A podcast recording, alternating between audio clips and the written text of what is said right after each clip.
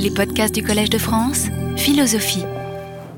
J'ai essayé, comme euh, je l'avais fait ces dernières années, mais avec la marge d'incertitude et d'imprévisibilité habituelle, de, découper euh, ce que j'ai l'intention de vous dire euh, approximativement en 13 séances. J'ai choisi des titres qui vous donneront une idée du genre de parcours que j'espère être en mesure d'effectuer.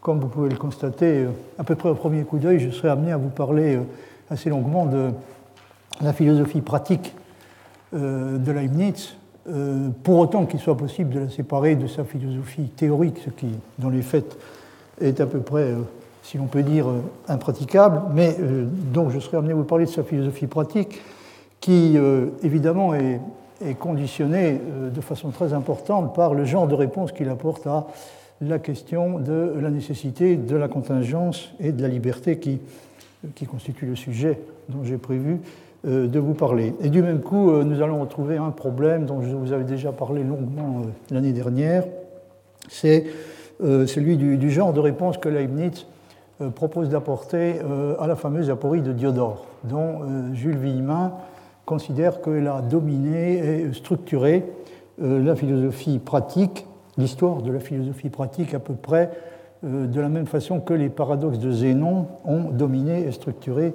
l'histoire de la philosophie théorique. Alors, pour ce qui est du, genre de réponse que Leibniz euh, propose de donner à cette aporie euh, fameuse, on peut euh, la caractériser de façon schématique en disant qu'il considère qu'on peut résoudre le problème, donc se sortir, de la difficulté, essentiellement en distinguant différentes espèces de nécessités, et surtout pas en remettant en question, comme on l'a fait parfois euh, une des prémices de l'argument, celle qui consiste euh, euh, à, affirmer qu'il y a des possibles qui ne se sont pas réalisés, ne sont pas en train de se réaliser et ne se réaliseront jamais. Donc Leibniz considère qu'il faut maintenir fermement cette, cette, affirmation d'après laquelle il y a des possibles qui ne se réalisent pas et il considère que remettre en question cette prémisse-là reviendrait euh, dans les faits à accepter euh, le nécessitarisme, ce qui, euh, pour des raisons sur lesquelles nous serons amenés à revenir longuement, ce qui constituerait, ce qui constitue pardon, la chose que la liste tient par-dessus tout à éviter. On aura l'occasion de, j'aurai l'occasion de revenir longuement sur les raisons pour lesquelles il, il, cherche à se prémunir par tous les moyens et de façon presque désespérée contre toute espèce de soupçon euh, d'adhérer à ou d'éprouver une sympathie quelconque pour des positions de type nécessitariste, comme par exemple celle de, Spinoza. Donc, il n'est pas question pour lui de remettre en question euh, cette prémisse, et euh, encore une fois, le, genre de solution qu'il préconise consiste à faire, à introduire un certain nombre de distinctions entre différentes espèces de nécessités. Alors, je vais aujourd'hui commencer à vous parler d'un problème qui pourrait sembler n'avoir qu'une relation assez indirect, mais en réalité c'est quand même une relation tout à fait essentielle euh, avec notre sujet, c'est la question du euh, meilleur des mondes possibles, ce que Leibniz appelle le meilleur des mondes possibles, qui est censé être le monde dans lequel nous vivons, et euh, du problème que pose cette idée que nous vivons dans le meilleur des mondes possibles quand on s'interroge de façon sérieuse sur ce que les philosophes appellent le problème du mal. Alors je vais, je vais essayer pendant les deux dernières années d'enseignement qui me restent à assurer dans cette institution, je vais essayer de tenir euh, une promesse que je m'étais faite il y a bien longtemps, puisque euh, je me la suis faite quand je suis entré euh, dans cette maison en 1995. Et cette promesse était de terminer par un cours sur un philosophe qui fait partie de ceux pour lesquels j'ai toujours éprouvé un intérêt et une admiration particulière, à savoir Leibniz. Ce n'est pas seulement une façon de lui rendre l'hommage qu'il mérite, et j'espère vous, montrer, vous confirmer en tout cas à quel point il le mérite. Ce n'est pas seulement une façon de lui rendre l'hommage qu'il mérite, c'est aussi, je l'avoue, une occasion pour moi de m'interroger de façon très sérieuse sur les raisons exactes de la fascination qu'il a exercée pratiquement depuis le début sur moi, alors que les raisons que je pouvais avoir à première vue de lui opposer une résistance assez forte ne manquaient certainement pas. D'une certaine manière, j'avais même les raisons les plus fortes qui soient de résister euh, à Leibniz. certains d'entre vous se souviennent peut-être que j'ai cité l'année dernière, à propos des raisons de l'admiration que nous continuons à éprouver pour les grands systèmes philosophiques du passé, j'ai cité ce que dit Nietzsche dans euh, la philosophie à l'époque tragique des Grecs. Alors avant de, vous reparler de ce que dit Nietzsche, bon, quelques, quelques images comme d'habitude. Vous avez ici donc un, un portrait de, de, Leibniz par euh, Bernard Christoph Franke, donc un portrait qui date de 1700. Ici un buste euh, qui est assez fréquemment reproduit, donc qui est dû à Johann Gottfried Schmidt, qui date en gros de 1788. Vous avez ici euh, une reproduction de la dalle funéraire de, de Leibniz dans la Neustädter Kirche à Hanovre. Et euh, j'ai ajouté, euh, j'ai traduit un passage d'une biographie intellectuelle de, Leibniz, tout récemment paru, puisqu'elle elle est datée de 2009. Elle est due à Maria Rosa Antoniazza, et il me semble, enfin, autant que je puisse en juger, elle correspond à ce qui a été écrit jusqu'à présent de plus, sérieux, de mieux informé, de plus sérieux sur, euh, sur cet aspect de la question, c'est-à-dire la biographie de Leibniz considérée, comme le titre l'indique, d'un point de vue euh, principalement intellectuel. Alors elle dit ceci à propos de, des conditions dans lesquelles euh, Leibniz est mort et a été enterré. Alors il, faut, il me faut rappeler qu'il est, il est né en 1646 et il est mort en 1716, le 14 novembre 1716 pour être précis. Alors il a d'abord été inhumé provisoirement et ensuite enterré euh, officiellement un, mois plus tard, donc le 14 décembre 1716. Et sa biographe dit ceci La courbe qui s'est infléchie vers le bas s'élèvera à nouveau, inclinata resurget.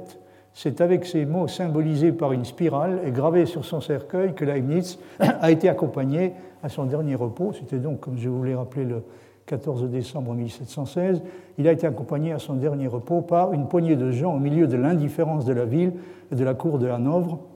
Alors ça, c'est un, point qui a été souvent souligné. Euh, la cour de Hanovre, donc, euh, que Leibniz avait servi pendant des années, euh, et souvent au, détriment de, travaux beaucoup plus importants qu'il avait à effectuer, puisqu'il a été contraint de, se lancer dans des recherches très approfondies pour écrire l'histoire de la, dynastie de Hanovre, dont la cour de Hanovre ne s'est, semble-t-il, absolument pas dérangée pour euh, assister à l'enterrement de Leibniz. Néanmoins, euh, dit, dit, la biographe, la devise et la spirale sur son cercueil pourraient difficilement avoir été plus appropriées.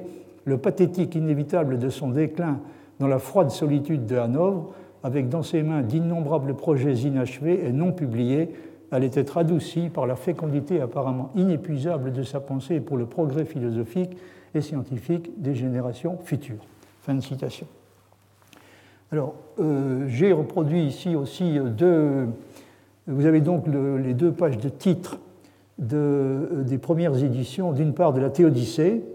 Alors, la, première édition de la Théodicée est parue à Amsterdam en 1710, et euh, comme vous pouvez le remarquer, elle est parue sans nom d'auteur. Leibniz a jugé plus prudent parce qu'il craignait les, réactions d'hostilité des représentants des différentes églises chrétiennes qu'il avait, avait rêvé euh, très sérieusement de, réconcilier entre elles.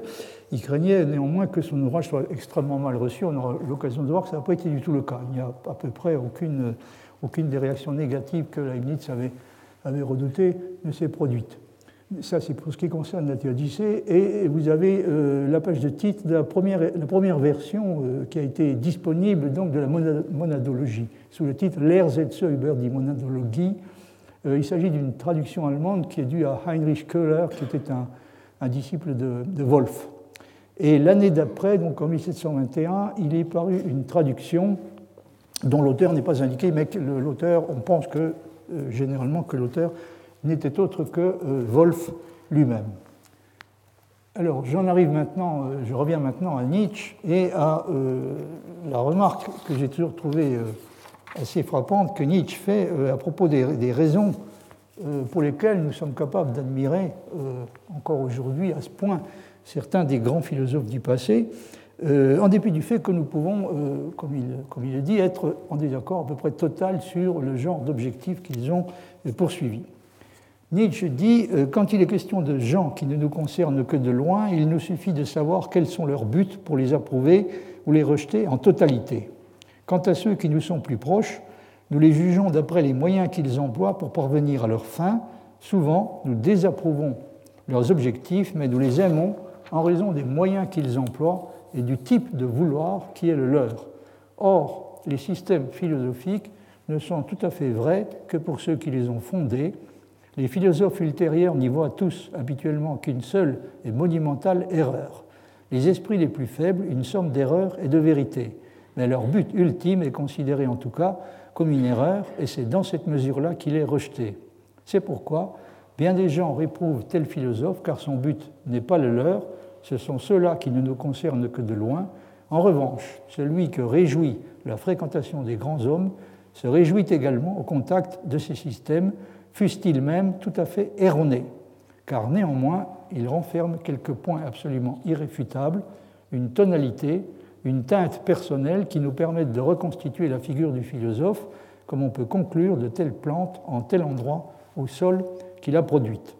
En tout cas, cette manière particulière de vivre et d'envisager les problèmes de l'humanité a déjà existé, elle est donc possible, le système, entre guillemets, ou tout au moins une partie de ce système est la plante issue de ce sol. Il m'a toujours été impossible, je l'avoue, d'éprouver une sympathie quelconque pour certains des objectifs que poursuit Leibniz.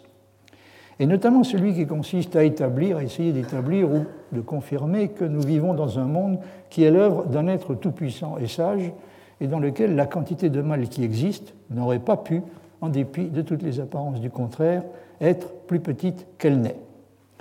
Whitehead euh, a écrit dans Process and Reality à propos de l'idée que nous vivons dans le meilleur des mondes possibles, ceci, le flux, il s'agit de ce qu'il appelle le, flux des formes, hein, le, flux réel des formes se présente avec le caractère consistant dans le fait d'être simplement donné, entre guillemets. Il ne révèle aucun caractère particulier de perfection, également entre guillemets. Au contraire, l'imperfection du monde est le thème de toute religion qui offre une échappatoire et de tout sceptique qui déplore la superstition régnante. La théorie leibnizienne du meilleur des mondes possibles est une sottise audacieuse, je n'ai pas osé traduire par une sottise culottée, mais je pense que c'est à peu près ça qu'il faut comprendre. Donc, c'est une sottise audacieuse qui a été produite dans le but de sauver la face d'un créateur construit par des théologiens contemporains et antérieurs. Fin de citation. Alors, comme beaucoup d'autres, Whitehead semble avoir des difficultés particulières à accepter l'idée que Leibniz a peut-être euh, écrit très sincèrement ce qu'il pensait, chose qu'il pensait réellement, savoir que nous vivons réellement dans le meilleur des mondes qui euh, aurait pu être conçu, par, évidemment par un créateur suffisamment euh, intelligent et puissant pour le concevoir et le réaliser. Mais donc là, on se heurte déjà à un des problèmes que se sont posés fréquemment les commentateurs à propos de Leibniz. Dans quelle mesure donc euh, pensait-il réellement ce qu'il a écrit dans des ouvrages comme la Théodicée Dans quelle mesure a-t-il essayé, comme Whitehead le, suggère dans Processus et, Réalité, dans quelle mesure a-t-il essayé de, sauver la face ou de sauver la mise donc de, euh, théologiens euh, de, l'époque antérieure et de, théologiens contemporains? Alors s'il m'est permis de, vous parler de façon un peu personnelle, L'optimisme, euh, l'optimisme, même sous sa forme leibnizienne, qui, comme nous aurons l'occasion de nous en rendre compte, n'a d'ailleurs pas nécessairement grand-chose à voir avec ce qu'on veut dire habituellement quand on dit de quelqu'un qu'il est optimiste ou qu'il est un optimiste. L'optimisme est une attitude que j'ai du mal et que j'ai même en vieillissant de plus en plus de mal, non pas seulement à partager, mais même simplement à comprendre. J'ai toujours été tenté sur ce point de dire à peu près euh, la même chose que euh, Bernanos, dont j'ai reproduit une citation qui est tirée euh, des grands cimetières sous la Lune. J'essaie de comprendre, je crois que je m'efforce d'aimer. Il est vrai que je ne suis pas ce qu'on appelle un optimiste. L'optimiste m'est toujours apparu comme l'alibi sournois, l'optimisme, pardon, m'est toujours apparu comme l'alibi sournois des égoïstes, soucieux de dissimuler leur chronique satisfaction d'eux-mêmes ils sont optimistes pour se dispenser d'avoir pitié des hommes de leur malheur. Je dois avouer que c'est à peu près de cette manière que j'ai tendance à voir les choses, ce qui ne constitue peut-être pas la meilleure préparation possible à euh, une approche de, l'œuvre de, Leibniz, et qui, est, qui, est, euh, évidemment, qui est de toute évidence un homme qui est toujours enclin à voir toujours le bien qui est susceptible d'être découvert euh, jusque dans, dans, le mal le plus évident. Il est donc certain que je ne suis pas pour autant que je comprenne ce qu'on appelle l'optimisme de Leibniz. Encore une fois, nous aurons à reparler de ce qu'il faut entendre exactement par là. Je ne suis pas un optimiste dans ce sens-là. Et euh, je dois ajouter euh, qu'en outre, je, je ne suis pas tout à fait certain de comprendre réellement ce qu'on entend exactement par le problème du mal, et plus précisément le problème philosophique du mal. À part celui de l'obligation que devrait ressentir en principe tout être humain, pour autant que cela dépend de lui, de combattre le mal et d'essayer d'en diminuer le plus possible la quantité, je ne vois pas euh, très bien ce que signifie au juste, sauf justement pour quelqu'un qui pense de façon religieuse, ce qu'on est convenu d'appeler le problème du mal. J'aimerais citer à ce propos ce que dit euh, Alvin Plantinga dans un livre déjà ancien qui est paru en 1974 sous le titre The Nature of Necessity, la nature de la nécessité. Dans, ce livre, donc sur la nature de la nécessité, il a consacré un chapitre entier à une réfutation de la thèse qui consiste à soutenir que l'existence du mal est incompatible avec celle de Dieu, en tout cas avec celle d'un Dieu tout-puissant et souverainement bon. Selon lui, la quantité de mal qu'il y a dans le monde, combinée avec d'autres choses que nous savons par ailleurs, ne rend ni logiquement impossible, ni même improbable l'existence de Dieu. Mais il va sans dire que cela ne la rend pas pour autant très probable et encore moins certaine. Ça la rend tout juste possible. Et cela laisse de toute façon le croyant aux prises avec un problème que l'athée n'a pas, ou en tout cas qu'il ne semble pas avoir, et dont il n'est pas certain que la philosophie puisse l'aider, le croyant puisse l'aider de façon significative à le résoudre. Vous voyez ce que dit là-dessus euh, Plantinga. Le résultat est, me semble-t-il, qu'il n'y a pas de bon argument athéologique à partir du mal. Il n'y a pas de bon argument théologique à partir du mal. L'existence de Dieu n'est ni exclue ni rendue improbable par l'existence du mal. Bien entendu, la souffrance et le malheur peuvent néanmoins constituer un problème pour quelqu'un qui croit en Dieu, mais le problème n'est pas celui que présentent des croyances qui sont logiquement ou probabilistiquement incompatibles. Il peut trouver un problème religieux, le mot est souligné, il peut trouver un problème religieux dans le mal en présence de sa propre souffrance ou de celle de quelqu'un qui est proche de lui, il peut échouer à conserver une attitude correcte à l'égard de Dieu. Confronté à une souffrance ou à un malheur personnel important, il peut être tenté de se rebeller contre Dieu, de le menacer du poing, de maudire Dieu, il peut désespérer de la bonté de Dieu, ou même abandonner complètement la croyance en Dieu. Mais c'est un problème d'une dimension différente. Un tel problème demande un conseil pastoral plutôt que philosophique. C'est une conclusion dont, euh, M. Blatil, on peut euh, apprécier la modestie. Mais elle ne facilite pas nécessairement la compréhension d'un philosophe comme Leibniz, qui, sur ce genre de questions, peut donner l'impression d'avoir adopté avec un peu trop d'empressement le rôle du pasteur, au détriment, selon certains, de celui du philosophe.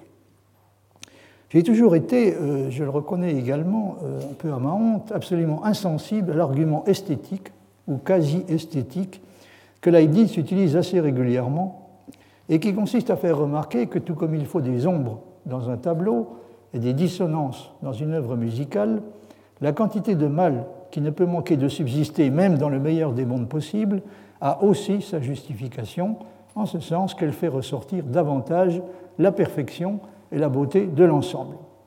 Donc l'argument revient constamment chez Leibniz, il n'est d'ailleurs pas le premier euh, à l'utiliser. Euh, il soutient par exemple ceci à propos du, péché. Les péchés même ne sont des mots que pour ceux qui pêchent.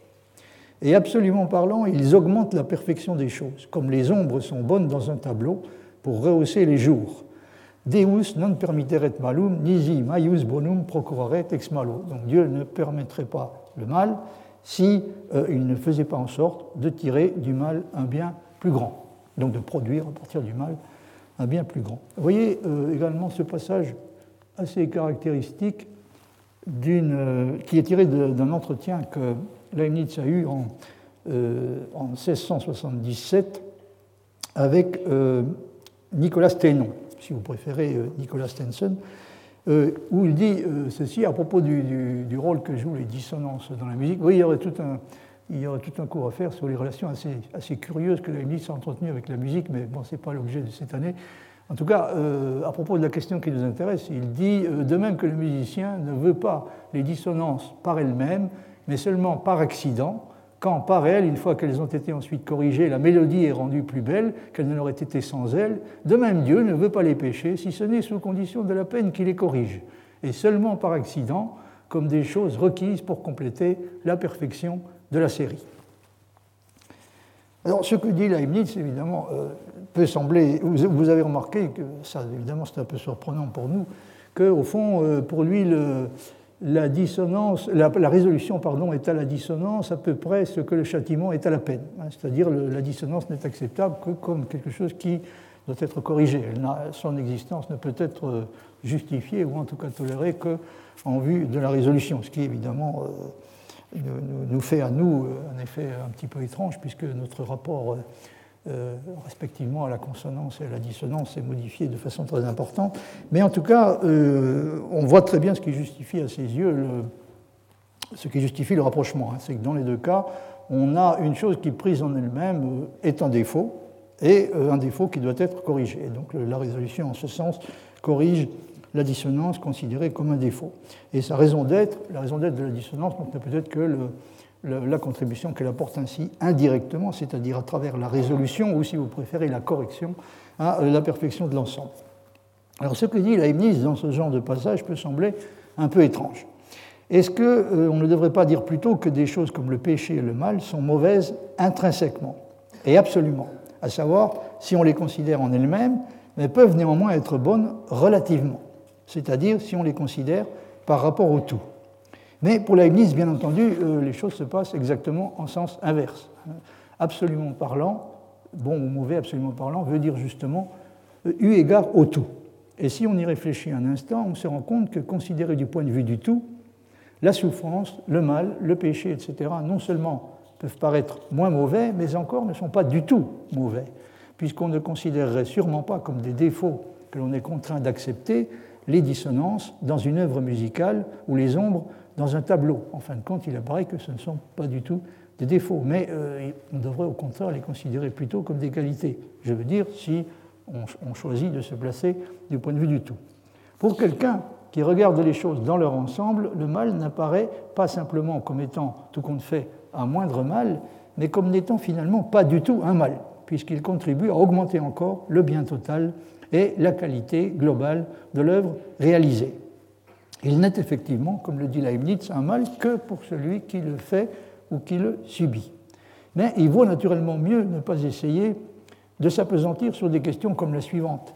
Quelle est la proportion de dissonance que peut comporter au juste une œuvre musicale tout en restant néanmoins belle et en devenant même d'autant plus belle? Leibniz serait, c'est le moins qu'on puisse dire, surpris de la réponse que nous donnons aujourd'hui à ce genre de questions, pour autant que nous éprouvions le besoin d'en donner une, et même qu'elle est tout simplement un sens. Pour être capable de considérer les choses de la façon qu'il recommande, il faudrait pouvoir adopter la perspective correcte. C'est un point sur lequel il insiste constamment. Il faudrait pouvoir adopter la perspective correcte qui n'est malheureusement pas à notre portée et que Dieu seul possède réellement.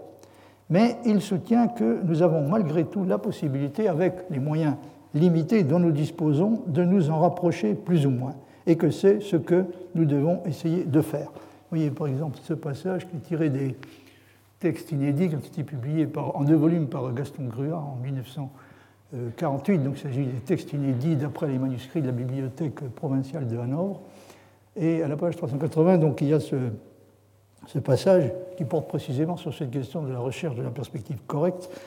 Et dit Mais comme on ne saurait remarquer la beauté d'une perspective lorsque l'œil n'est point placé dans une situation propre à la regarder, il ne faut point trouver étrange que le même nous arrive dans cette vie si courte à l'égard de l'ordre général. Donc la vie est courte et nous laisse peu de temps et probablement même pas le, temps minimum qui serait nécessaire pour réussir à adopter euh, la perspective correcte. Cependant, il y a lieu de croire, dit-il, que nous serons plus près un jour du véritable point de vue des choses pour les trouver bonnes, non seulement par la foi, ni seulement par cette science générale que nous en pouvons avoir à présent, mais par l'expérience même du détail et par le sentiment vif de la beauté de l'univers, même par rapport à nous, ce qui serait une bonne partie de la félicité qu'on se promet.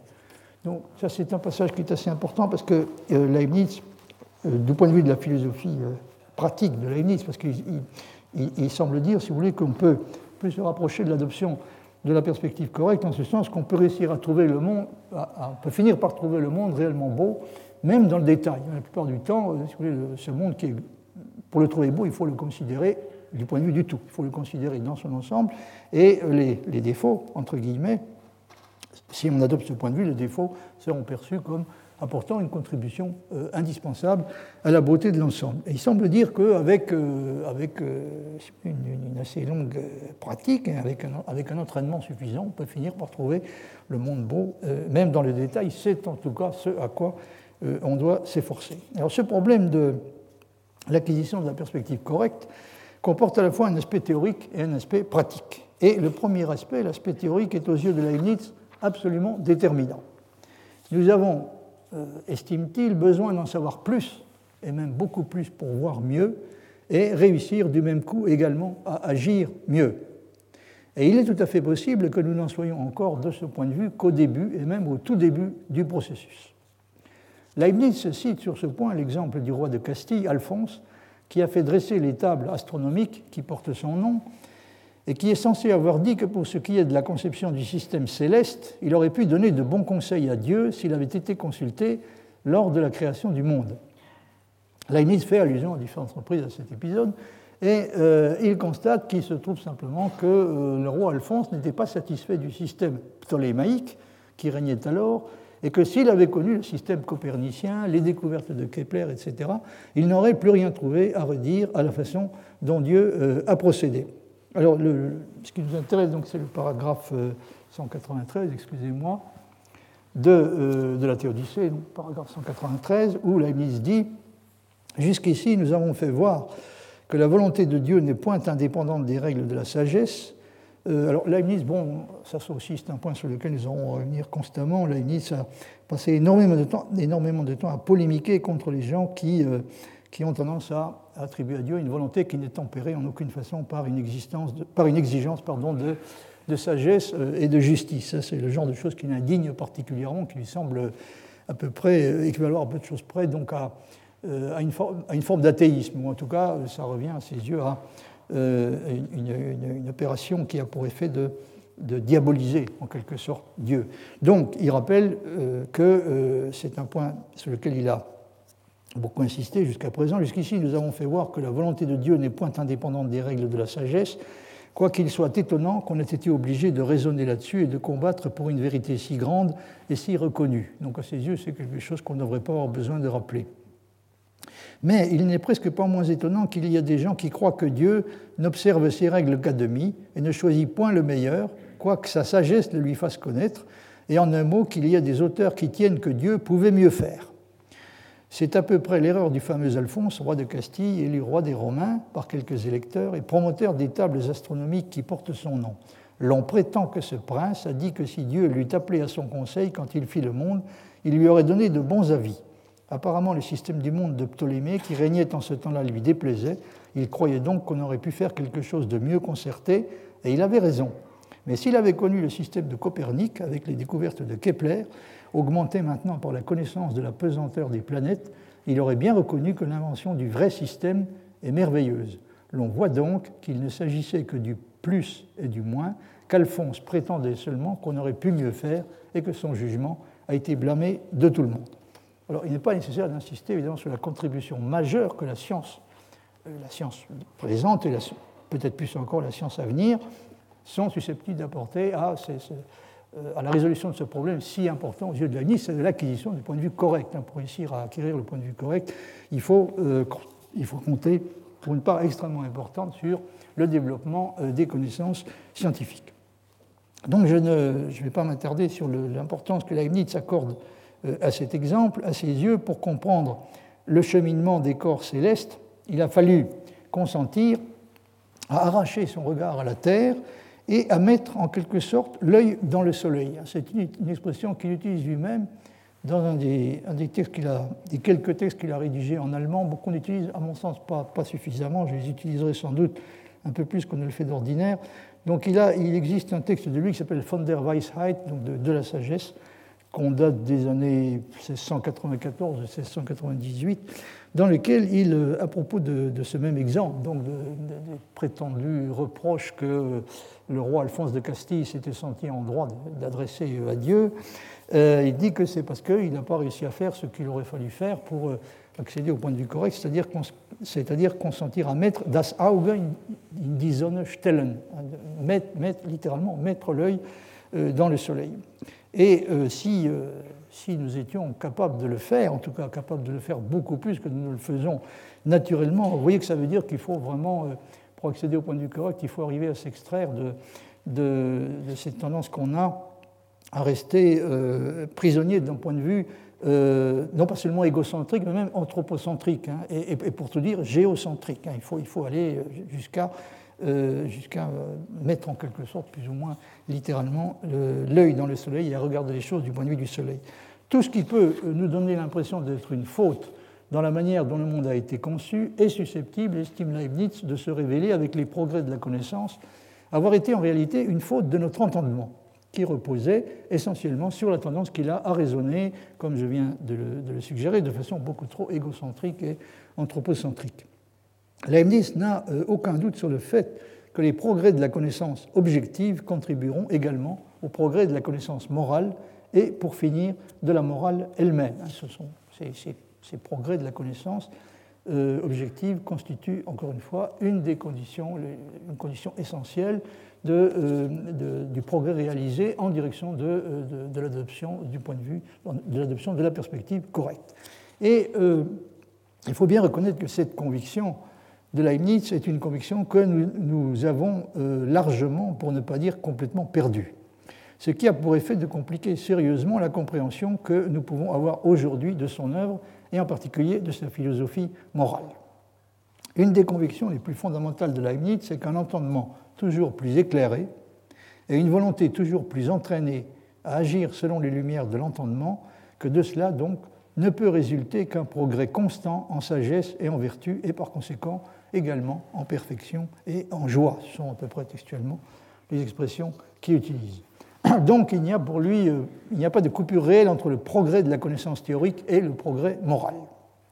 Et le but ultime de la philosophie, considérée de ce point de vue, est éminemment pratique et même le plus pratique qui soit. J'insiste là-dessus parce que Leibniz passe souvent pour un philosophe euh, extraordinairement et même et abusivement spéculatif et abstrait. En réalité, il n'y a pas de philosophe qui ait, été, euh, qui ait eu constamment à l'esprit si vous voulez, la préoccupation pour euh, l'aspect le plus pratique, c'est-à-dire pour les, applications pratiques de, la philosophie et le genre d'amélioration que grâce à elle on peut espérer apporter au sort de l'humanité du point de vue pratique. Alors vous voyez à ce propos, par exemple, ce qu'il dit dans dans ce passage qui est euh, tiré donc euh, à nouveau de von der Weisheit, euh, de la sagesse. Rien ne sert davantage au bonheur que l'illumination de l'entendement et l'entraînement de la volonté à agir toujours selon l'entendement. Et une telle illumination est à chercher particulièrement dans la connaissance des choses qui peuvent amener notre entendement toujours plus loin vers une lumière supérieure, puisqu'il naît de cela un progrès constant en sagesse et en vertu, également par conséquent en perfection et joie, dont le profit reste à l'âme également après cette vie. Fin de citation. On pourrait euh, facilement être tenté de croire que cette hégémonie de l'entendement, qui est censée régner dans l'idéal à la fois sur le monde de la théorie et sur celui de la pratique, amène Leibniz à adopter une position intellectualiste et même hyper-intellectualiste qui méconnaît le rôle essentiel de la connaissance sensible et de la sensibilité. Bien que ce genre de reproche ait été adressé fréquemment à la philosophie de Leibniz, c'est presque exactement le contraire de cela qui est vrai. Il souligne en effet régulièrement que ce que les perceptions sensibles peuvent comporter d'agréable et qui rend leurs objets attirants consiste lui aussi dans l'appréhension plus ou moins confuse d'un ordre et d'une perfection qui ne nous apparaissent pas complètement, ce qui signifie que l'usage raisonné des choses agréables est lui-même tout à fait dans l'ordre et conforme aux exigences de l'ordre général. Vous voyez par exemple ce passage. Je dis ça parce que vous pouvez déjà en, déduire qu'on euh, ne trouve évidemment euh, dans, la, philosophie morale de Leibniz aucune espèce de condamnation ni même de dévalorisation euh, a priori du plaisir pour, la simple raison que je suis en train de, vous expliquer. Il ne faut pas douter, dit-il, qu'également dans le toucher, le goût et l'odorat, la douceur, Süßigkeit, consiste dans un ordre et une perfection ou encore une commodité que la nature a mise en eux pour nous attirer, nous et les animaux, vers ce qui nous est nécessaire par ailleurs, et que par conséquent, un usage approprié de toutes les choses agréables nous est réellement très profitable, bien que l'abus et l'intempérance puissent produire très souvent des dommages beaucoup plus grands. Fin de citation. Donc, encore une fois, il y a, j'aurais à vous reparler de cette question, il ne faut pas s'attendre à rencontrer chez Leibniz quoi que ce soit du genre d'une antithèse et même, simplement d'une tension, si vous voulez, entre l'agréable et, le, moralement bon. Ah, ça, c'est une perspective kantienne, mais ce n'est pas du tout euh, la perspective de Leibniz. Autrement dit, euh, on peut raisonnablement, euh, à ses yeux, on peut raisonnablement supposer que ce qui se passe dans le cas de Louis avec la musique a son équivalent dans le cas de tous les autres sens, qui doivent avoir eux aussi la capacité de nous donner, à travers le plaisir qu'ils nous procurent, un certain pressentiment de l'ordre et de l'harmonie de l'univers, même si nous ne connaissons pas, en l'occurrence, la raison véritable de la satisfaction que nous éprouvons. Encore une fois, donc, dans le, plaisir sensible, ce, qui procure, ce qui nous procure la satisfaction que nous ressentons, c'est précisément l'expérience de l'ordre et de la perfection de l'univers, mais euh, qui est faite de façon simplement confuse, c'est-à-dire nous ne connaissons pas la raison véritable qui n'est accessible qu'à l'entendement. Nous ne connaissons pas donc la raison véritable de la satisfaction que nous éprouvons. Seul l'intellect est en mesure de nous, de nous renseigner là-dessus, en nous privant d'une certaine façon du même coup de la jouissance, de ce que la jouissance sensible avait de, de particulièrement euh, intéressant euh, pour nous.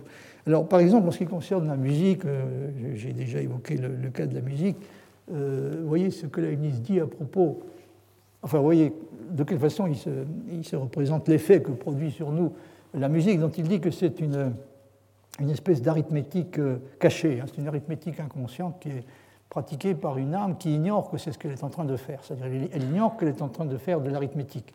Et elle ignore du même coup que sa, satisfaction, que la satisfaction qu'elle ressent, qui peut être évidemment euh, considérable, que la satisfaction euh, est celle que euh, peut éprouver un esprit qui fait de l'arithmétique. La musique, dit-il, nous charme, quoique sa beauté ne consiste que dans les convenances des nombres et dans le compte dont nous ne nous apercevons pas, et que l'âme ne laisse pas de faire des battements ou vibrations des corps sonnants qui se rencontrent par certains intervalles. Les plaisirs que la vue trouve dans les proportions sont de la même nature, et ceux que causent les autres sens conviendront à quelque chose de semblable, quoique nous ne puissions pas l'expliquer si distinctement. Donc, vous voyez, il pense que même, même des sens comme le, goût et l'odorat, euh, même euh, le genre de plaisir que nous tirons de ces sens-là, doit être compris de la même façon. C'est-à-dire quand une expérience plus ou moins confuse que nous avons à nouveau de l'ordre et de la perfection de l'univers même si cette expérience passe par des chemins qui sont beaucoup plus, beaucoup plus difficiles à, euh, à, retracer. Hein. C'est-à-dire nous en savons évidemment encore moins, beaucoup moins que dans le cas de, la musique ou de la peinture, sur ce qui constitue la raison véritable de la satisfaction que nous éprouvons dans les cas de cette sorte. Donc j'ai reproduit euh, un passage qui est presque encore plus, parlant, euh, qui est toujours tiré de von der Weisheit, où euh, Leibniz dit la musique donne un bel exemple de cela. Tout ce qui résonne en soi un tremblement ou un mouvement de va-et-vient, comme on le voit sur les cordes, et par conséquent, ce qui résonne, cela fait des coups, Schläge, hein, invisibles. Si maintenant ces coups ont lieu non, de façon inaperçue, mais se rencontrent de façon ordonnée et avec une certaine alternance, ils sont agréables, comme on observe également par ailleurs une certaine alternance des syllabes longues et des syllabes courtes, et une certaine rencontre des rimes dans les vers qui contiennent en quelque sorte en eux une musique silencieuse et quand ils sont corrects tombent même sans chant de façon agréable. Les coups sur le tambour, le rythme et la cadence dans les danses et les autres mouvements du même genre qui obéissent à la mesure et à la règle tirent leur agrément de l'ordre car tout ordre est bénéfique pour l'esprit et un ordre régulier, quoique invisible, se trouve également dans les coups et les mouvements provoqués avec art des cordes des tuyaux ou des cloches vibrants ou tremblants, et même de l'air qui est agité par là de façon régulière et qui par conséquent produit en outre en nous, par l'intermédiaire de l'ouïe, un écho qui résonne de façon concordante par lequel nos esprits vitaux sont également agités. C'est pourquoi la musique est si commode pour mouvoir les esprits, bien que de façon générale, ce genre de but principal ne soit pas suffisamment observé ni cherché. Là, il va dire manifestement qu'on cherche un peu trop dans la musique la, jouissance sensible, hein, au détriment de ce qui devrait constituer la chose essentielle, c'est-à-dire l'expérience de l'ordre et de la perfection euh, de l'univers, à laquelle, euh, en un certain sens, les, sens sont condamnés à rester plus ou moins fermés, puisque c'est seulement l'entendement qui est en mesure de comprendre véritablement la raison de la satisfaction euh, éprouvée. Alors Leibniz n'ignore pas une, objection possible, qui est que nous pourrions souhaiter que la nature réelle de l'ordre et de la perfection qui se trouve dans les choses agréables euh, et leur explication véritable, nous pourrions souhaiter qu'ils puissent être trouvés, euh, qu'ils puissent nous être rendus sensibles, c'est-à-dire que nous soyons en mesure non pas seulement de, de les découvrir avec une certaine difficulté par l'intellect, mais qu'ils puissent nous être rendus directement sensibles et qu'ils ne soient pas euh, accessibles en dernier ressort uniquement à l'entendement. On serait tenté de dire que les sens ont la jouissance de l'ordre, mais pas la connaissance de ce en quoi ils consistent et qui est à l'origine du plaisir qu'ils éprouvent. J'insiste sur le fait qu'encore une fois, euh, aux yeux de Leibniz, ça doit se passer de cette façon pour tous les sens. Même le, encore une fois, même le, goût et l'odorat doivent euh, pouvoir être euh, compris de la même façon. Et donc ce qui se passe, c'est que le, les sens ont la jouissance de l'ordre, mais pas la connaissance de ce qu'il est.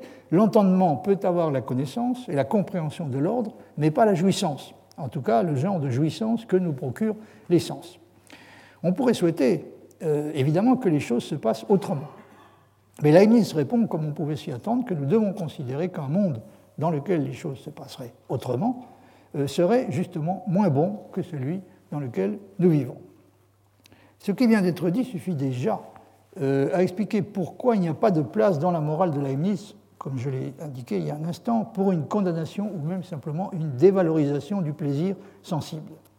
Cela se comprend d'autant mieux qu'il n'y a pas à ses yeux une différence de nature, mais seulement une différence de degré entre le plaisir des sens et celui de l'intellect. Vous voyez, par exemple, euh, ces citations que j'ai euh, reproduites ici. Euh, les plaisirs même des sens se réduisent à des plaisirs intellectuels confusément connus, donc ce sont simplement des plaisirs intellectuels mais d'un type plus confus. une autre citation qui est tirée des opuscules et fragments inédits publiés par Coutura. Voluptas intelligentis nina liudest quam perceptio pulcritudinis. Donc le plaisir de l'être intelligent n'est rien d'autre que la perception de la beauté. Et omnis dolor continet aliquid inordinati. Et toute douleur contient quelque chose de désordonné. Sed respectivé ad percipientem. Alors je signale donc les, passages qui ont été ajoutés entre chevrons par les, éditeurs, en particulier par Couturin et par Veston Grua. Donc les passages ajoutés euh, qui sont entre chevrons correspondent à des, à des adjonctions de Leibniz, alors que les passages entre crochets correspondent à des, suppressions. Donc toute douleur contient quelque chose de désordonné, c'est de respectiver ad percipientem, mais relativement au percevant, cum absolute omnia sunt ordinata, étant donné que, absolument parlant, toutes les choses sont ordonnées. Donc vous voyez que le plaisir, c'est toujours au fond le, c'est toujours la sensation de satisfaction qui résulte de la contemplation de l'ordre, hein, et inversement, donc la, la douleur euh, j'y reviendrai dans un instant, donc la douleur euh, consiste par essence dans l'expérience du désordre, hein, de, l'imperfection. Nice dit d'ailleurs dans la troisième euh, citation que vous avez sous les yeux, voluptas est sensus crescentis perfectionis, donc le, plaisir et le sens de la perfection croissante, de la perfection en augmentation, dolor est sensus imminute perfectionis, la douleur et le sens de la perfection diminuée. il faut rendre euh, cette justice à, à Leibniz que, contrairement à ce qu'on lui fait dire assez souvent, il ne dit pas que la quantité de mal que comporte notre monde est peu importante, voire même négligeable. Considérée en elle-même, elle peut être aussi importante que le pensent et le disent les plus pessimistes, et même d'une certaine façon aussi importante qu'on veut. C'est la raison pour laquelle, le moins qu'on puisse dire, c'est que les, euh, gens comme Voltaire euh, n'ont pas fait beaucoup d'efforts pour essayer de comprendre ce que Leibniz cherchait réellement à dire quand il parlait du meilleur des mondes possibles. Ce que nous demande d'admettre l'auteur de la Théodicée est seulement que, aussi considérable que puisse être, ou en tout cas paraître, la quantité de mal existante, si on la considère indépendamment du reste, elle est toujours compensée largement et tend même à rendre le meilleur encore meilleur en créant un contraste qui le fait ressortir davantage. Émile Boutroux, dans les cours qu'il a donnés à la Sorbonne en 1887-1888, parle à propos de Leibniz d'un optimisme relatif. Et il dit même, ce qui pourrait paraître surprenant, que, je cite, sa doctrine est une étape dans l'évolution qui devait conduire à Schopenhauer.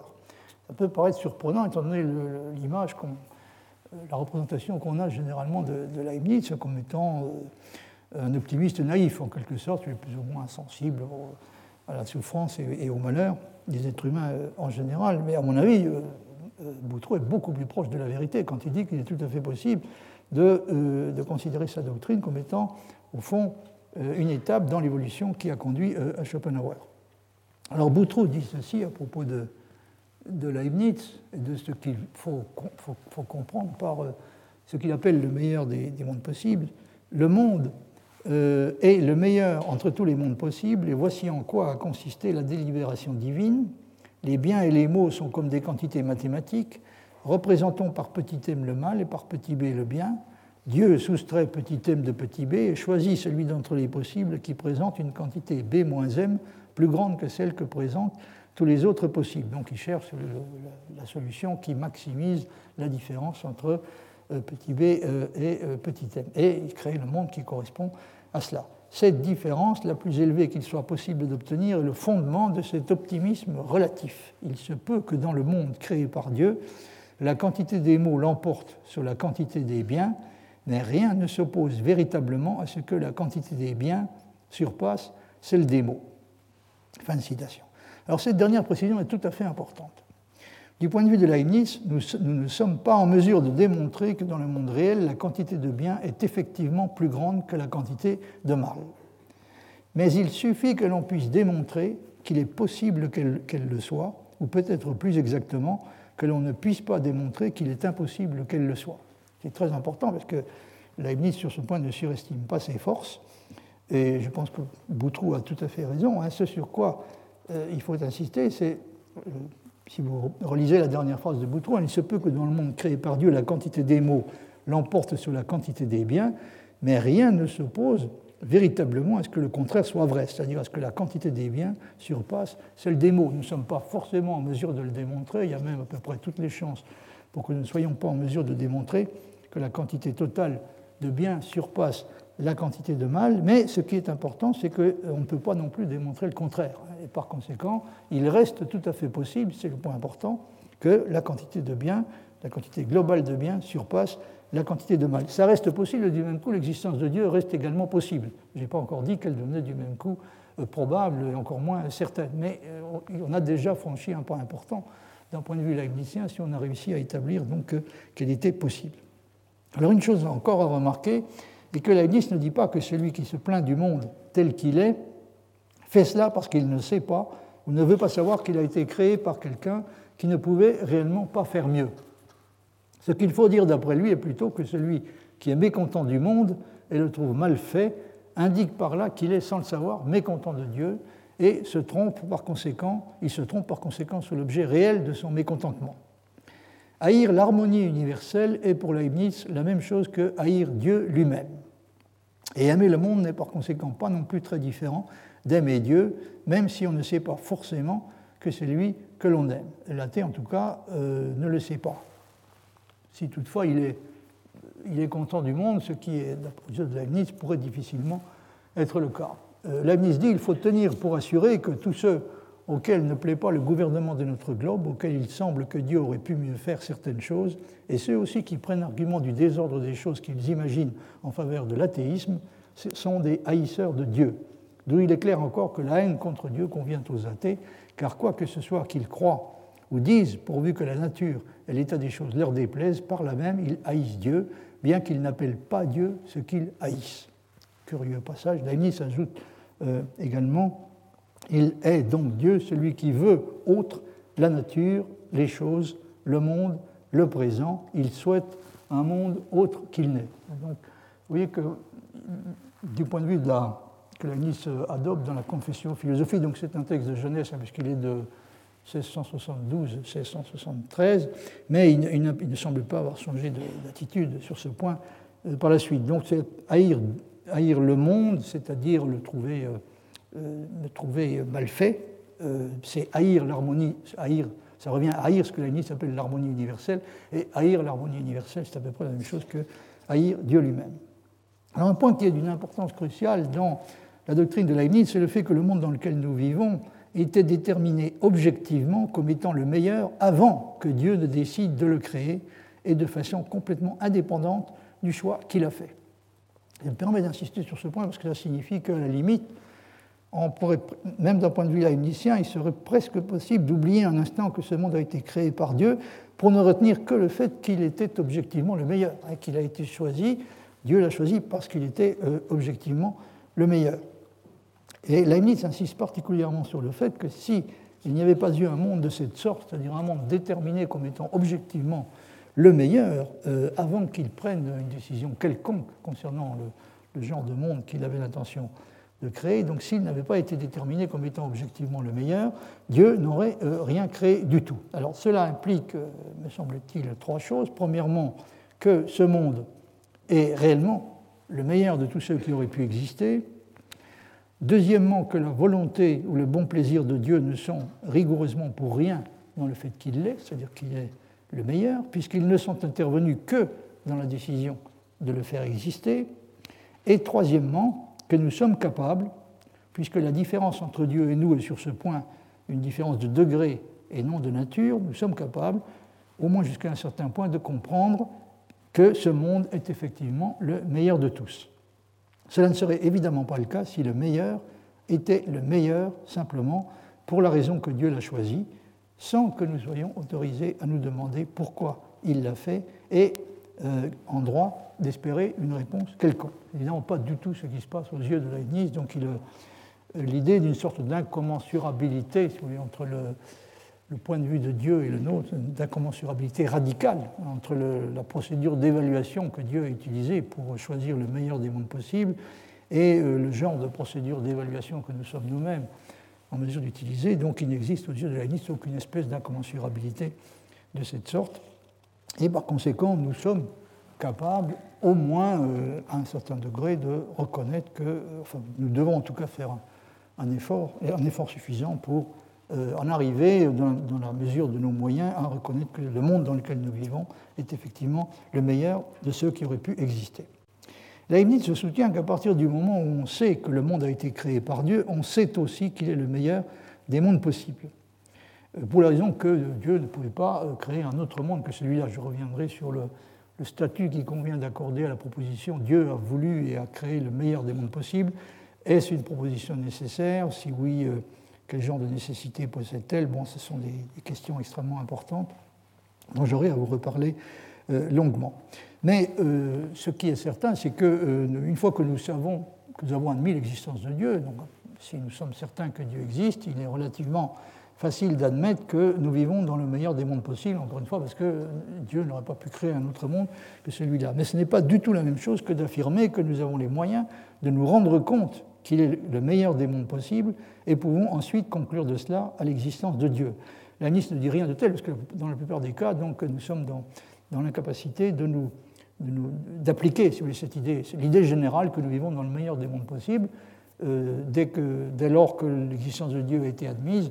C'est une idée qui, va en quelque sorte de soi, mais procéder en sens inverse, c'est-à-dire essayer de montrer que, euh, en considérant, euh, en adoptant un, point de vue qui sera forcément limité, euh, partiel et même probablement partial. Donc essayer de, montrer que notre monde est, est au compte fait remarquablement bon et essayer de conclure de ça l'existence de Dieu n'est pas du tout le genre de démarche que Leibniz adopte ou qu'il recommande. Il est important de remarquer qu'une fois que nous sommes arrivés à la certitude que le monde réel est le meilleur de tous ceux qui auraient pu exister, nous savons aussi qu'il l'est de façon objective, est complètement indépendante du fait qu'il a été créé par un être tout-puissant et sage. C'est un aspect du problème sur lequel j'insistais euh, il y a un instant. Encore une fois, ce monde euh, n'est pas le meilleur parce qu'il a été créé par un être du genre de Dieu, il a été créé par lui parce qu'il était le meilleur. Et il n'a dépendu de sa volonté que pour son existence et non pour son contenu. Je crois qu'il ne faut pas sous-estimer les risques réels qu'a pris sur ce point Leibniz dans la mesure où son idée d'un Dieu qui ne pouvait pas créer un autre monde que celui dont il ne pouvait pas non plus ne pas reconnaître qu'il était le meilleur. Donc cette idée risquait réellement de porter atteinte à l'idée que les représentants de l'orthodoxie religieuse, ou en tout cas certains d'entre eux, se faisaient souvent du genre de pouvoir absolu et sans limite qui doit être attribué Dieu. Donc je veux dire que, en un certain sens, Leibniz, qui passe souvent pour un, euh, pour un disons le mot, pour, un opportuniste, c'est-à-dire pour quelqu'un qui évite par-dessus tout de choquer euh, les autorités, en particulier les autorités religieuses. Bon, je reviendrai sur le genre de, de, sérieux qu'il convient d'accorder à ce genre d'affirmations qui ont été très fréquentes chez les, interprètes et les commentateurs de, de. Mais là, on peut, tout à fait considérer qu'il a pris tout de même certains risques, parce qu'il a soumis son Dieu à des contraintes qui sont euh, très importantes. Et donc Dieu et, la façon dont il a procédé dans la création, il a soumis à des contraintes qui sont très importantes et qui n'étaient pas forcément susceptibles d'être acceptées euh, immédiatement par euh, tous les, représentants des églises à l'époque. Et il est intéressant de, comparer, par exemple, sur ce point, la, la position adoptée par Leibniz avec celle de Fénelon, avec lequel d'ailleurs il a été plus ou moins en, correspondance. alors, Fénelon donc, défend une position. le passage qui nous intéresse, donc, c'est le, le passage qui commence par Ainsi on se trompe. Pardon ici. Ainsi, on se trompe manifestement, etc. Vous allez voir que bon, Fénon adopte une des fois une position qui est diamétralement opposée à celle de Leibniz, donc sur cette question de, euh, que j'ai euh, désignée comme étant celle du genre de contrainte que nous pouvons nous permettre d'imposer à Dieu pour ce qui est de la façon dont il a procédé lors de la création. Fénon dit ainsi, on se trompe manifestement quand on veut s'imaginer que l'être infiniment parfait se doit à lui-même, pour la conservation de sa perfection et de son ordre, de donner à son ouvrage le plus grand ordre et la plus haute perfection qu'il peut lui donner. Il est certain, tout au contraire, que Dieu ne peut jamais fixer aucun ouvrage à un degré certain de perfection sans l'avoir pu mettre à un autre degré supérieur d'ordre et de perfection, en remontant toujours vers l'infini qui est lui-même. Ainsi, il est certain que Dieu, loin de vouloir toujours le plus haut degré d'ordre et de perfection, ne peut jamais aller jusqu'au plus haut degré, et qu'il s'arrête toujours à un degré inférieur à d'autres qui remontent sans cesse vers l'infini. Faut-il donc s'étonner si Dieu n'a pas fait la volonté de l'homme aussi parfaite qu'il aurait pu la faire? Il est vrai qu'il aurait pu la faire d'abord impeccable, c'est-à-dire euh, incapable de pécher. Hein. Il est vrai qu'il aurait pu la faire d'abord impeccable, bienheureuse et dans l'état des esprits célestes. En cet état, les hommes auraient été, je l'avoue, plus parfaits et plus participants de l'ordre suprême. Mais l'objection qu'on fait resterait toujours tout entière puisqu'il y a encore au-dessus des esprits célestes qui sont bornés, des degrés infinis de perfection en remontant vers Dieu, dans lesquels le Créateur aurait pu créer des êtres supérieurs aux anges. Il faut donc en conclure que Dieu ne peut rien faire hors de lui, parce que tout ce qu'il ferait serait infiniment au-dessous de lui et par conséquent infiniment imparfait. Donc euh, c'est ce qu'il faudrait conclure, euh, qu'il n'aurait rien pu faire, ou bien il faut avouer de bonne foi que Dieu, en faisant son ouvrage, ne choisit jamais le plus haut de tous les degrés d'ordre et de perfection, cette vérité suffit seule pour faire évanouir l'objection. Dieu, il est vrai, aurait fait l'homme plus parfait et plus participant de son ordre suprême en le faisant d'abord impeccable et bienheureux qu'en le faisant libre. Mais il ne l'a pas voulu parce que son infinie perfection ne l'assujettit nullement à donner toujours un degré de perfection sans qu'il y en ait d'autres à l'infini au-dessus de lui. Chaque degré a un ordre et une perfection digne du Créateur, quoique des degrés supérieurs en aient davantage. L'homme libre est bon en soi, conforme à l'ordre, et digne de Dieu, quoique l'homme impeccable soit encore meilleur. Un homme non susceptible de péché euh, aurait été meilleur qu'un homme libre, la liberté euh, impliquant précisément la possibilité de pécher. Fénelon, comme on le voit, euh, soutient que, premièrement, Dieu n'était pas tenu de créer le meilleur des mondes possibles, tout simplement parce qu'il n'y en a pas. La raison de cela, c'est que pour n'importe quel degré de perfection qui aurait pu être conféré au monde créé, il y en aurait eu encore une infinité d'autres qui lui sont supérieurs et qui étaient également possibles. Et deuxièmement, chaque degré de perfection, même s'il n'est pas le plus élevé possible, était digne du Créateur et nous n'avons pas à lui demander des comptes sur ce point. Pour Leibniz, le choix de Dieu était entre créer le meilleur des mondes possibles et ne rien créer du tout. Pour Fénelon, au contraire, si Dieu avait été assujetti à l'obligation de créer le meilleur, il n'aurait rien pu créer du tout. Je reviendrai plus tard sur le genre d'argument que Leibniz utilise pour démontrer qu'il y avait bien un monde déterminé qui était le meilleur de tous et devait par conséquent être choisi par Dieu. Il nous suffira pour l'instant de considérer ce qu'il dit dans le, notamment dans la Théodicée, mais c'est un point sur lequel il revient assez fréquemment. Quelqu'un dira qu'il est impossible de produire le meilleur parce qu'il n'y a point de créature parfaite et qu'il est toujours possible d'en produire une qui le soit davantage. Je réponds que ce qui se peut dire d'une créature ou d'une substance particulière qui peut toujours être surpassée par une autre ne doit pas être appliqué à l'univers, lequel, se devant étendre par toute l'éternité future, est un infini. De plus, il y a une infinité de créatures dans la moindre parcelle de la matière à cause de la division actuelle du continuum à l'infini. Et l'infini, c'est-à-dire l'amas d'un nombre infini de substances, à proprement parler, n'est pas un tout, non plus que le nombre infini lui-même, duquel on ne saurait dire qu'il est père ou impair. C'est cela même qui sert à réfuter ceux qui font du monde un Dieu ou qui conçoivent Dieu comme une âme du monde. Le monde ou l'univers ne pourrait pas être considéré comme un animal ou comme une substance.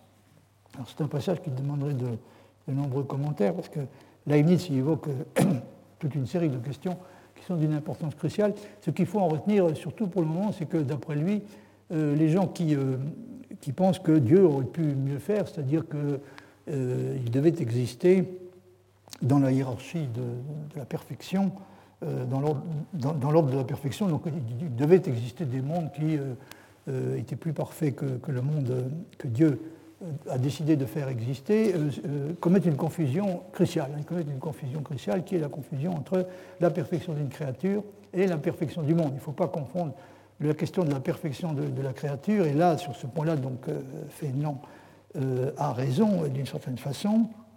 On peut toujours imaginer des créatures présentant un degré de perfection plus élevé euh, qu'une créature donnée.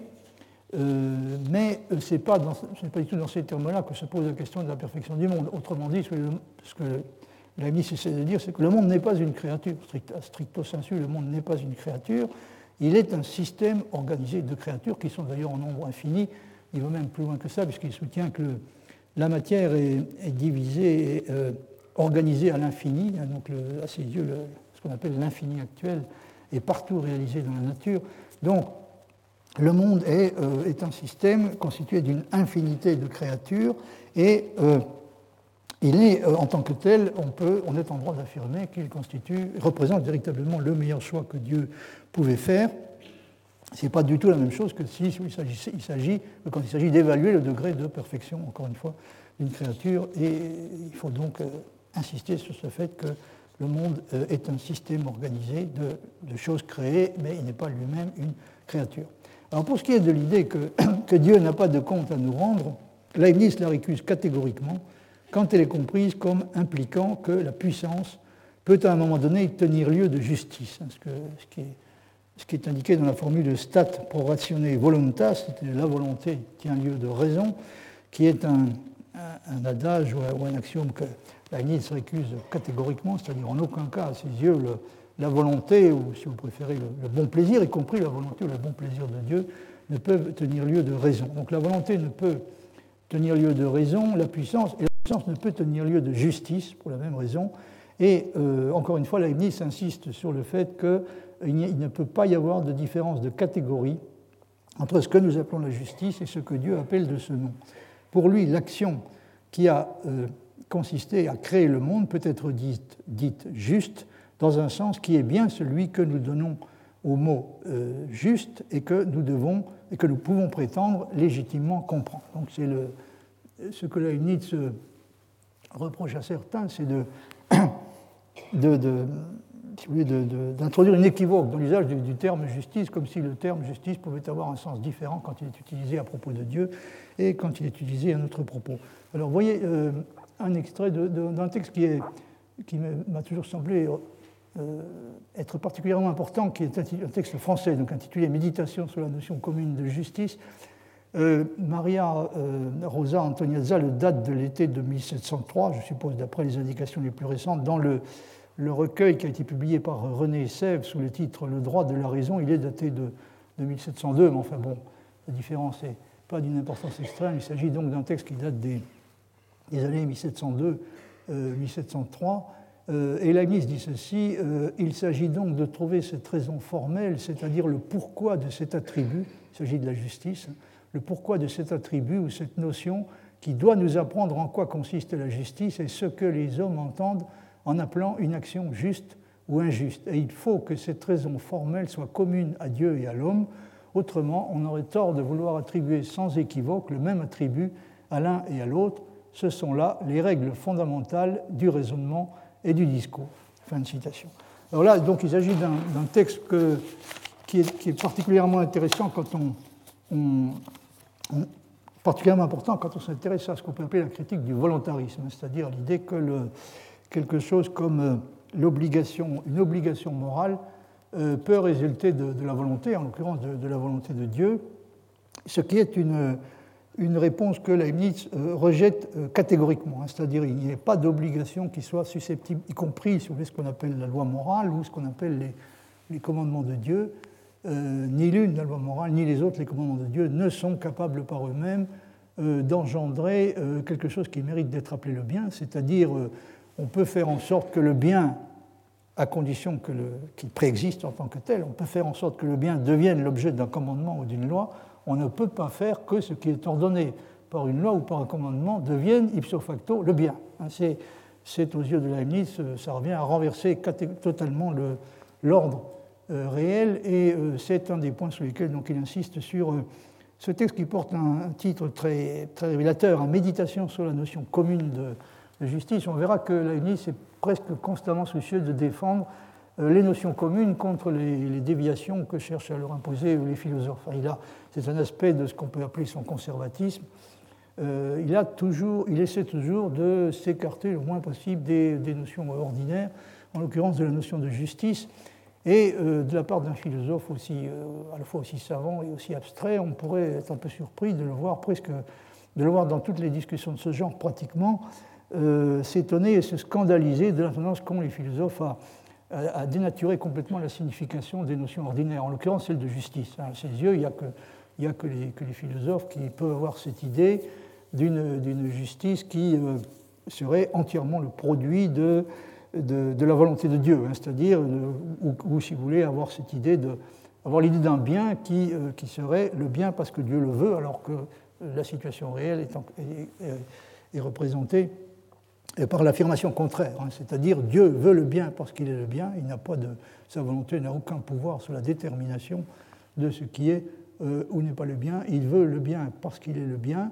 euh, et c'est faire de Dieu un, une espèce de, potentat arbitraire, hein, c'est de transformer en une espèce de potentat arbitraire que euh, d'accepter l'idée que euh, le bien pourrait être le bien parce qu'il l'a voulu.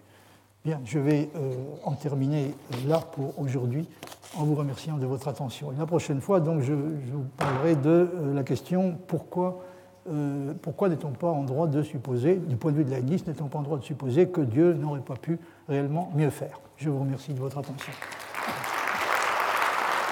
Retrouvez tous les podcasts du Collège de France sur www.collège-de-france.fr.